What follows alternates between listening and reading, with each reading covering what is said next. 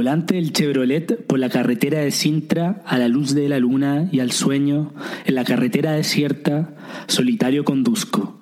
Conduzco casi despacio y un poco me parece, o me esfuerzo un poco para que me parezca, que sigo por otra carretera, por otro sueño, por otro mundo, que sigo sin que haya Lisboa detrás o Sintra por ver, que sigo. ¿Y qué más hay en seguir si no parar, sino seguir? Voy a pasar la noche a Sintra por no poder pasarla a Lisboa, pero cuando llegue a Sintra tendré pena de no haberme quedado en Lisboa. Siempre esta inquietud sin propósito, sin nexo, sin consecuencia. Siempre, siempre, siempre. Esta angustia excesiva del espíritu por cosa alguna, en la carretera de Sintra o en la carretera del sueño o en la carretera de la vida. A la izquierda, ahí atrás, la casucha modesta, más que modesta, la vida ahí debe ser feliz, solo porque no es la mía.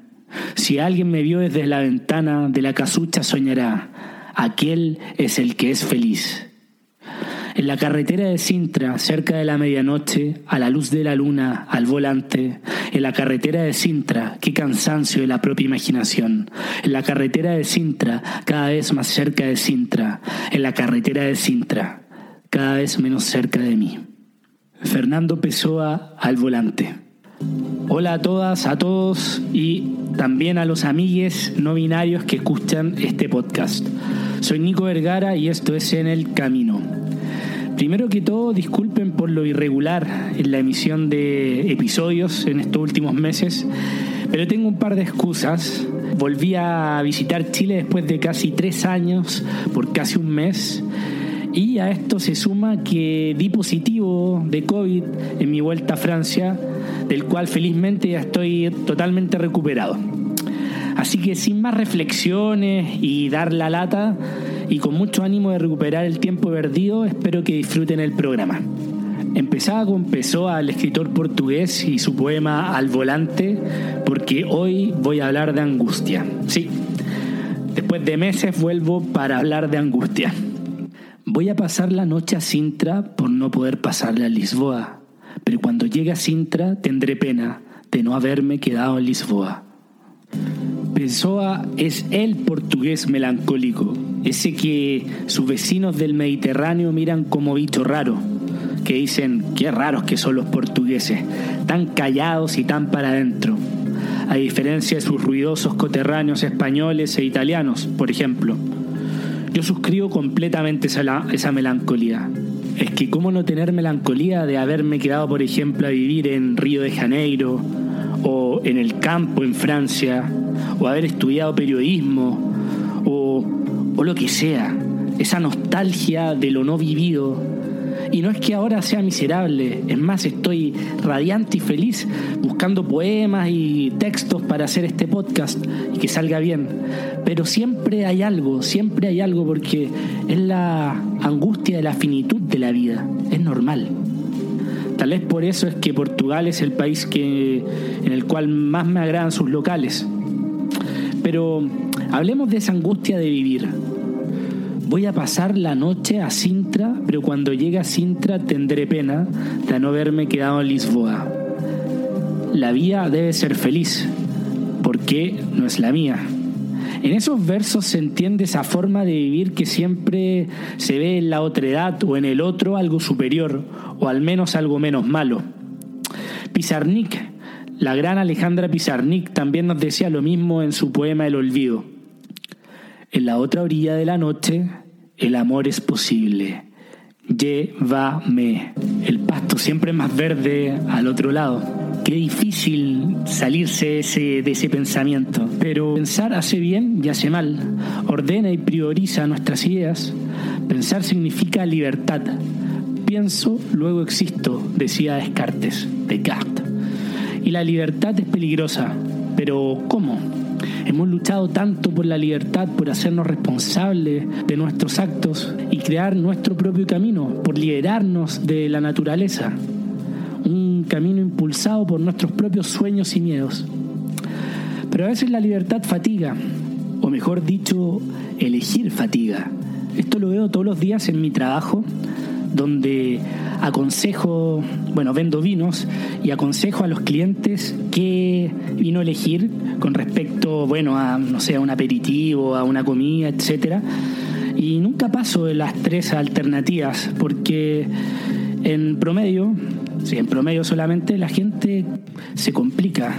Veo que el 3 es un buen número, doy tres alternativas y más allá de eso eh, es no, no agrego valor a la elección, simplemente estoy complicando y dando más capas de complejidad a una elección tan simple como es elegir una etiqueta, un vino.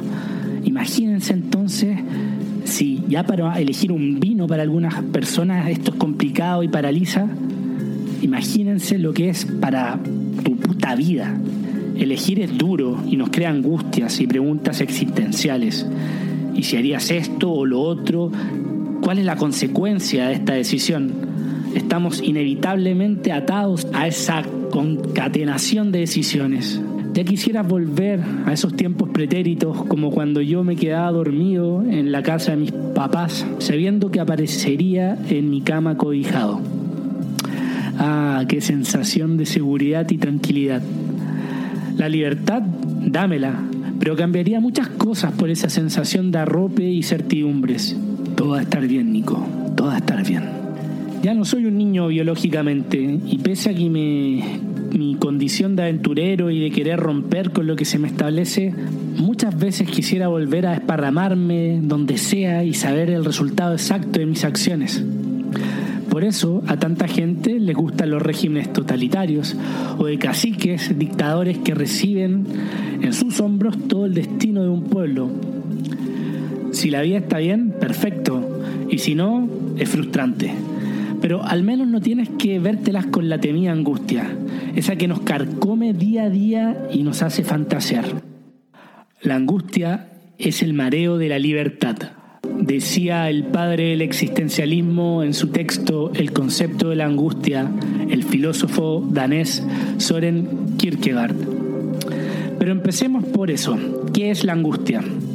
¿Por qué es tan temida y la pongo casi como una consecuencia negativa de la libertad?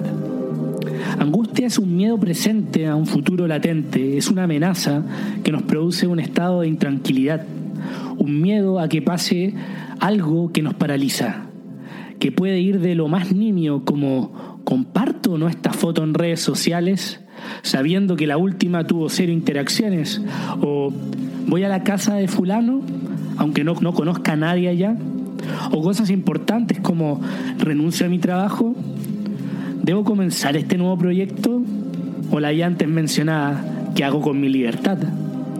Los posibles resultados nos angustian, los trastornos de ansiedad son de los padecimientos psicológicos más comunes de hoy en día. Aún para aquellos que no los padecen, sentimientos moderados de angustia persisten a menudo durante su diario vivir, lo que podríamos llamar como ansiedad, que sería un hermano pequeño de la angustia. Pareciera que la clave de nuestras grandes decisiones se esconde en las raíces de la angustia, pero para comprenderla es útil compararla con el miedo, que también son respuestas emocionales a las amenazas percibidas. Pero a diferencia del miedo que subyace en alguna figura o símbolo externo y podemos identificar su proveniencia, la angustia es interna y no sabemos de dónde proviene. Es más, nos ataca por todas partes y al mismo tiempo.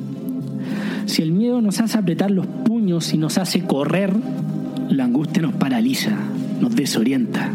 Muchos intentan aliviar esa ansiedad mediante frenéticas acciones, como las distracciones en excesos como la fiesta y las drogas. O como decía el psicólogo Víctor Frankl en su bellísimo texto El hombre en busca del sentido. Cuando una persona no puede encontrar un sentido a la vida, se distrae con placeres.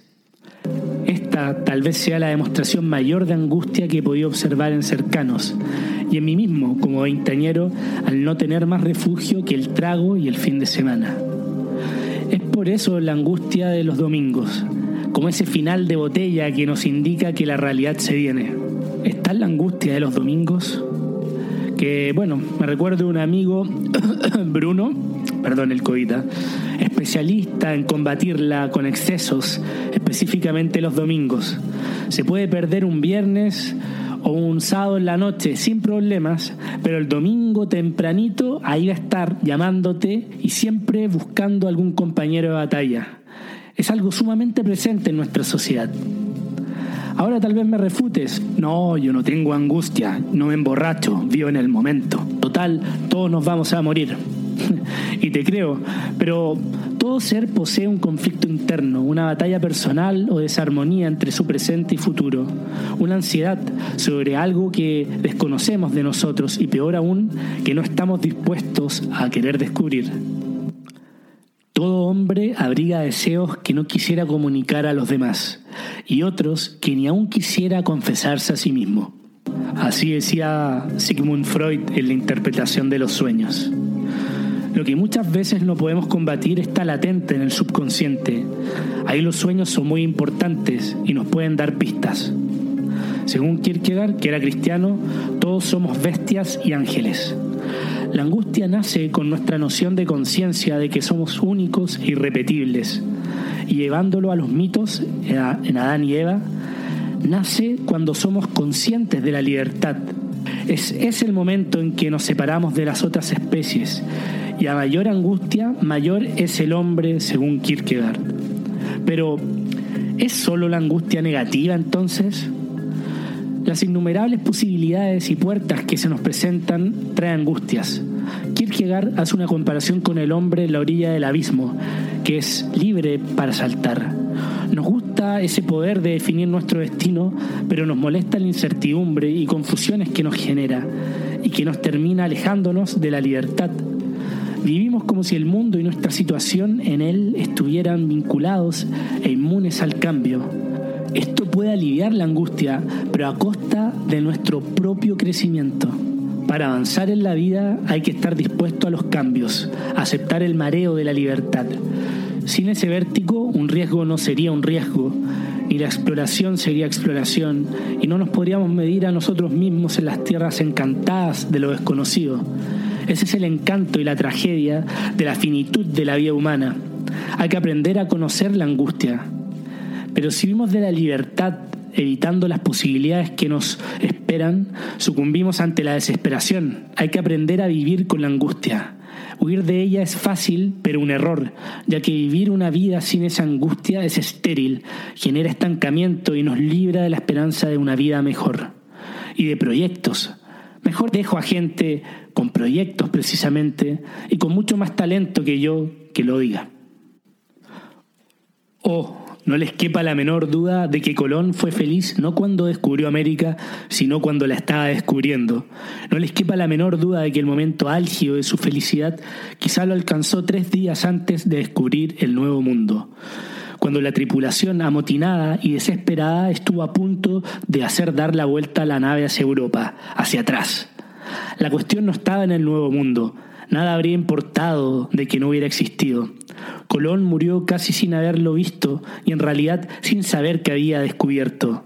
La cuestión está en la vida, solo en la vida, en el proceso ininterrumpido y eterno de estarla descubriendo, de ningún modo en el descubrimiento en sí. Fyodor Dostoyevsky el idiota. Colón lo sabía, como nos dice Dostoyevsky, lo importante es el camino, es la recompensa, el descubrimiento en sí de la vida. Pero no todos tenemos las convicciones de Colón. Lo importante es estar angustiado de la buena forma, como este Colón de Dostoyevsky que ni sabía dónde iba a caer. Pero, ¿y si aún tienes dudas, qué prefieres? ¿Angustia o depresión? Si somos fieles con nuestros deseos y vamos hacia adelante por lo que queremos, vamos a inundarnos de angustia al tener depositadas tantas esperanzas en el futuro. Pero si no lo hacemos, sentiremos una especie de tristeza o depresión por ignorar nuestros anhelos, una autotraición. En una elección así difícil, uno debe elegir la angustia, porque al menos nos ingresa al camino del crecimiento personal. En cambio, la depresión es el estancamiento y la derrota de la vida. La angustia nos dice que el camino está bien, nos indica la intensidad de vivir. Y me recuerdo siempre aquí de Bombalé, un comentarista y filósofo de fútbol chileno, como me gusta recordarlo, que decía, Yo, si fuese entrenador de la selección de fútbol de Chile, le preguntaría a mis, a mis jugadores, hey, Murci, por ejemplo, ¿dormís cómo dormiste? Muy bien, profesor. Fuera. A mí me gustan los que piensan, los que no se pueden quedar dormidos en la noche, los obsesivos. Bombalé sabía inconscientemente y por inteligencia emocional, imagino, que este tipo de personalidades eran las que él necesitaba para ser campeón del mundo, como él soñaba. Y ya me voy despidiendo en este difícil capítulo que es mi contramanifestación a la angustia, a ese nadie me va a escuchar, al sinsentido de embarcarme en cualquier cosa, en el absurdo de la vida y de toda empresa. Porque no solo fueron viajes y COVID lo que me aisló del podcast, fue porque también estuve bastante tiempo paralizado pensando en el sentido de sacar un episodio de podcast, de esta aproximación a algo que deseo, pero que ni yo entiendo bien. Pero saben, elijo la angustia, sentirme paralizado sintiendo pena de mí. Me despido con el viejo Sábato, Ernesto Sábato, de su última con su última novela Abadón el Exterminador. Es que quizás todos los balances vitales y respuestas a las preguntas existenciales nunca son certeras, salvo, y digo solo salvo, en la antesala de la muerte, el único momento válido para evaluaciones definitivas porque no hay una felicidad absoluta pensada, apenas se nos da en fugaces y frágiles momentos, y el arte es una manera de eternizar, de querer eternizar esos instantes de amor o de éxtasis, y porque todas nuestras esperanzas se convierten tarde o temprano en torpes realidades. Porque todos somos frustrados de alguna manera, y si triunfamos en algo, fracasamos en otra cosa por ser la frustración el inevitable destino de todo ser que ha nacido para morir, y porque todos estamos solos o terminamos solos algún día. Los amantes sin el amado, el padre sin sus hijos o los hijos sin sus padres, y el revolucionario puro ante la triste materialización de aquellos ideales que años atrás defendió con su sufrimiento en medio de atroces torturas y porque toda la vida es un perpetuo desencuentro y alguien que encontramos en nuestro camino no lo queremos cuando Él nos quiere, o lo queremos cuando Él ya no nos quiere, o después de muerto, cuando nuestro amor es ya inútil, y porque nada de lo que fue vuelve a ser. Y las cosas y los hombres y los niños no son lo que fueron un día, y nuestra casa de infancia ya no es más la que escondió nuestros tesoros y secretos y el Padre se muere sin habernos comunicado palabras tal vez fundamentales. Y cuando lo entendemos, ya no está más entre nosotros y no podemos curar sus angustias, tristezas y los viejos desencuentros. Y porque el pueblo se ha transformado y la escuela donde aprendimos a leer ya no tiene aquellas láminas que nos hacían soñar y los circos han sido desplazados por la televisión y no hay organitos y la plaza de infancia es ridículamente pequeña cuando la volvemos a encontrar. Ernesto Sábato, hasta la vuelta, chao.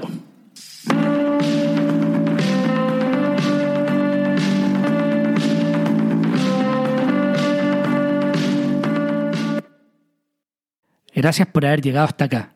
Si valoras el programa y no quieres perderte ningún episodio, puedes seguirlo en Spotify y dejar una reseña, que me ayuda un montón para ser encontrado más fácil en el motor de búsqueda. Para donaciones, contacto y más contenido, pueden entrar al sitio enelcaminopodcast.com y seguir las redes sociales de En el Camino Podcast en Instagram y Facebook, además de Nico Vergara y en Twitter. Gracias por aventurarte en el camino.